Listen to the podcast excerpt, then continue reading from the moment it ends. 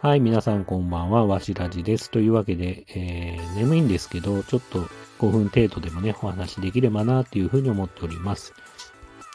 えー、今日思ったことというか、先週ね、思ったことなんですけど、睡眠って大切ですよね、と。うん。えっ、ー、とですね、ちょっと知り合いのね、某漫画家さんがやっぱ睡眠って大事だぞって言ってたんですけど、あの、まあ、その通りだなと思っていて、でちょっとね、僕は、えっ、ー、と、週末ね、こう、金曜日、土曜日の夜、深夜、すごく起きちゃうんですよね。まあ、2時、3時まで。で、翌日、まあ、家族もいるんで、まあ、お休みの日であっても、あのー、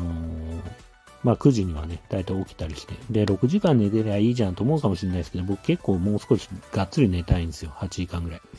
なので、ちょっとね、週末生活のリズム壊れちゃうんですよね。で、8、えっ、ー、と、日曜日のえっ、ー、と、夜にちょっと早めに寝て、えっ、ー、と、月曜日を迎えたとしても、結構そのペースが乱れちゃうせいか、なんかね、月曜日すごく眠かったんですよね、先週。なので、これ良くないなと思って、で、先週はそういう意味だと1週間、だいたい9時前、あ、9時じゃない、ごめんなさい、9時は早すぎんだ。えっ、ー、と、12時前ぐらいには寝るように、えっ、と、1週間したら、結構ね、非常に体調もいい気がして、なんか、うん、絶好調な、絶好調中畑清みたいな、古いな、気がしたんで、ちょっとね、これできる限り続けたいなと思って。まあ前はね、だいたい平日であっても、まあ1時とか1時過ぎまで起きてること多かったんですけど、ちょっとね、12時前に寝れるようにね、ちょっと努力してみたいなというふうに思いました。なんかね、ちょっとまあ同級生が、ここ最近なんか気持ちが塞ぎ込んじゃったというか、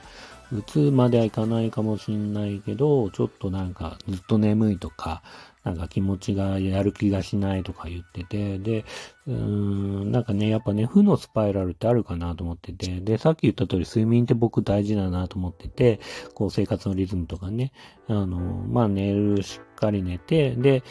まあこうやってね、音声録音をやってストレス発散したりとか、YouTube やってストレス発散したりとか、まあ、ジムを行っ一週間に一回僕行ったりしてるんですけど、まあジム行ったりとか自転車乗ったりとかしてストレス発散して、まあしっかりね、寝てね、こう、自分のね、気持ちと心と体と、えっ、ー、と、できる限りね、もちろん、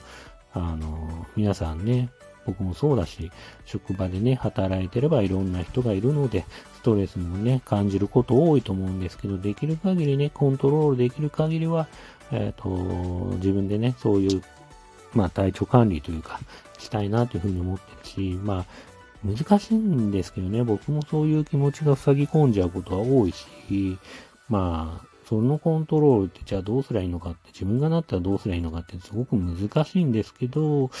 うん、まあ元気なうちはというか、まあできる限りね、そのせ、そんな生活をね、続けてね、ちょっとね、できる限り、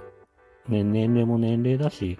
そういう風にね、コントロールできたらいいなっていう風には思っております。というわけで今日はそんな感じのお話です。本当に雑談の雑談でしたが、えー、最後までお聴きくださって皆様ありがとうございました。それではまたおやすみなさい。